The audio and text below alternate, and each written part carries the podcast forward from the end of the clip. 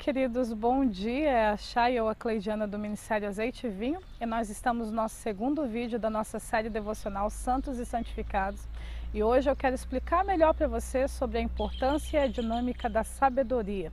O primeiro texto que eu quero ler com vocês hoje se encontra em Tiago 3, a partir do versículo 12 até o 17, que diz assim: meus irmãos, pode também a figueira produzir azeitonas ou a videira figos? Assim tampouco pode uma fonte da água dar água salgada e doce. Quem dentre vós é sábio e entendido, mostre pelo seu bom trato as suas obras em mansidão de sabedoria. Mas se tendes amarga inveja e sentimento faccioso em vosso coração, não vos glorieis, nem mintais contra a verdade Bom não é a sabedoria, pois essa não é a sabedoria que vem do alto, mas é terrena, animal e diabólica, porque aonde há inveja e espírito faccioso, aí há perturbação e toda obra perversa. Mas a sabedoria que do alto vem é, primeiramente, pura, depois pacífica, moderada, tratável, cheia de misericórdia e de bons frutos, sem parcialidade e sem hipocrisia. Então, querido, primeiramente, né, vamos relembrar o que é sabedoria. Sabedoria é a aplicação correta do ensino. É a aplicação correta do conhecimento. É você não apenas saber, não apenas compreender, mas você viver de acordo com aquilo que você sabe e compreendeu.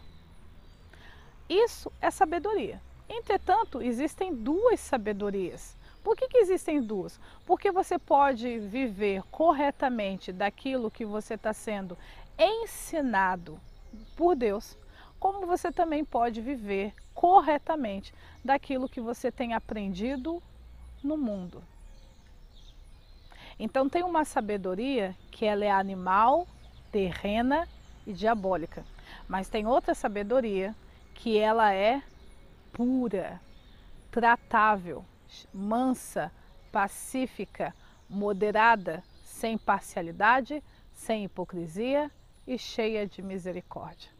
A diferença entre essas duas sabedorias é que uma está sob o conhecimento de Deus, enquanto outra está apoiada naquilo que o mundo diz para você que é como você deve proceder e viver. E você pode ser sábio de acordo com o mundo ou você pode ser sábio de acordo com Deus. E aí, é onde começa a trazer problemas, porque as pessoas ficam amando demais o mundo e o mundo tem muitas regras, muitos ensinos, muitos conhecimentos, muitos parâmetros, muitos padrões que não tem absolutamente nada a ver com aquilo que Deus estabeleceu. E aí, por ela não conseguir ver que a malignidade não está apenas na consequência daquilo, mas está principalmente que não foi um padrão que Deus estabeleceu para ela, ela não consegue permanecer em santidade. E ela até consegue ser sábia, mas é, ela é sábia aos próprios olhos, como nós lemos lá em Provérbios 3, 5. Não seja sábio aos próprios olhos, reconheça o Senhor em todos os seus caminhos. Então, essas duas sabedorias, elas vão muito lutar dentro de você nesse ano em que você é chamado para viver dentro da santidade e dentro da santidade você executar o processo de santificação para permanecer no caminho que Deus estabeleceu para sua vida. Se você não entender que você tem dois conhecimentos, primeiro o do reino, que é novo na sua vida. E segundo, o da iniquidade, que você já vive nisso desde que você nasceu nessa terra, desde que este corpinho que você tem foi gerado. Você já vive dentro de um ambiente de iniquidade. Se você não entender que você tem que abrir mão da sabedoria que é terrena, animal e diabólica. Por que, que é animal? Por que, que a expressão animal é citada por Tiago? Porque o animal é o único ser aqui da terra criado por Deus que ele é completamente físico. Ele tem uma alma, mas ele não tem um espírito. Então, geralmente, quando fala sobre uma sabedoria animal, está falando sobre um, um, ambiente de sabedoria onde você só consegue identificar os aspectos físicos da sua vida.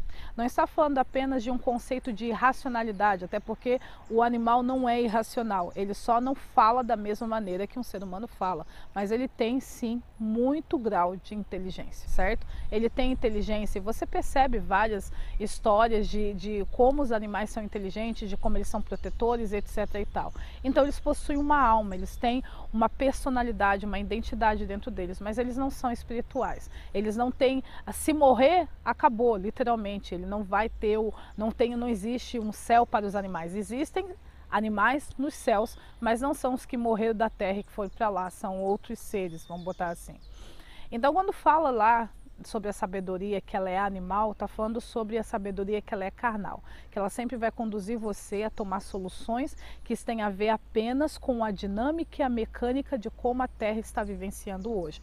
E a Terra, como Pedro fala, né, e, a referência está aparecendo para você aqui, o mundo inteiro hoje está sepultado, jaz no maligno. Por isso que a sabedoria do mundo ela é animal, terrena e diabólica.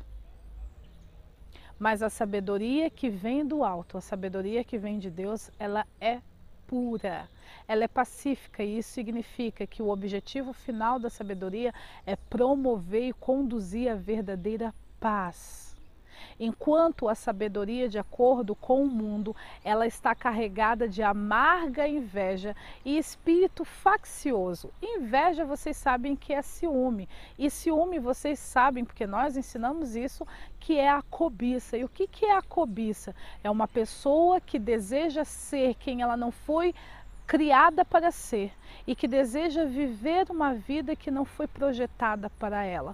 Uma pessoa cobiçosa é aquela pessoa que quer ser igual ao outro e quer ter a vida do outro. E dentro dessa vida quer ter a família do outro, o cabelo do outro, a riqueza do outro, os bens do outro. Toda a grama do vizinho é sempre mais verde. O cobiçoso que é o invejoso é assim. E por que, que é amargo? Porque uma pessoa que vive em cobiça, em algum momento ela vai desenvolver a amargura, ela vai ficar ressentida porque ela não teve sucesso em viver uma vida e ser uma pessoa que não, ela não foi projetada nem para ser, nem para viver. Por isso que fala que a sabedoria que vem do mundo, ela está revestida de amarga inveja. Um uma cobiça ressentida, porque fulano deu certo nisso e eu não, porque Beltrano funcionou naquilo e eu não. Eu e ele queríamos a mesma coisa, mas você, querido, foi chamado para ser santo. Existe um aspecto da vontade de Deus que tem a ver só com você. O fulano é o fulano, você é você. E também existe o espírito faccioso. É interessante que Tiago usa a palavra para explicar facção, é que é a palavra eritéia no grego. E ela significa propaganda eleitoral ou intriga por um ofício. A primeira vez que essa palavra foi citada foi por Aristóteles, certo? Aristóteles é um dos famosos é, sábios da Grécia Antiga.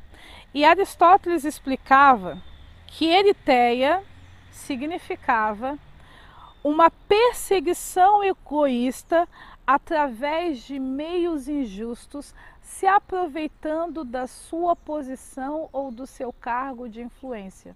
Então, uma pessoa facciosa é alguém que persegue o outro por causa de motivos egoístas e por meios injustos. Isso existe na sabedoria do mundo? Existe. Em Sião você é ensinado a pensar em você, mas você também não é ensinado a pensar somente em você.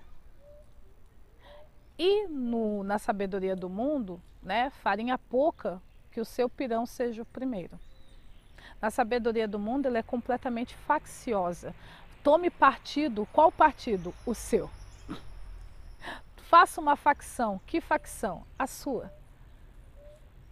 E você, se você perceber que tem alguém querendo tirar você de cena, que tem alguém querendo fazer com que você não se projete, você tem o direito de perseguir essa pessoa, mesmo que seja por meios injustos, baseado na sua amizade, porque quando nós somos amigos de outras pessoas, nós exercemos um grau de influência sobre ela, baseado na sua paternidade. Eu percebo isso ao longo dos anos, é, vendo famílias de pais perseguindo seus filhos certo? Porque eu sou autoridade na sua vida, então eu sempre explico a diferença. A criança foi, ela deve ser ensinada pelos pais a trilhar o caminho que ela tem que andar e não o caminho que os pais, é, de uma maneira iníqua, desejam para ela certo? Só que geralmente às vezes ocorre isso também. Os pais acabam perseguindo os filhos baseado na sua posição de autoridade, de liderança e de influência. Isso é um espírito faccioso. É alguém que quando ela percebe que ela não está se destacando, que as pessoas não estão colocando ela em evidência, ela começa a criar situações para que para perseguir aquele que está que está se opondo à visibilidade dela que está se atrapalhando o sucesso dela, que está atrapalhando a forma como ela deve ser percebida pelos outros. E a sabedoria do mundo, ela está cheia de amarga inveja e espírito faccioso. Por isso que ela é terrena animal e diabólica. Mas há um conhecimento, há uma informação, e se você for capaz de compreender o mundo e de reconhecer o que há no mundo, você pode aplicar corretamente esse ensino e ter êxito em algumas áreas que para o, o mundano isso você deveria ter êxito, mas isso ainda é uma falsa santidade. Então, queridos, com isso nós encerramos o nosso vídeo devocional de hoje e até o próximo vídeo.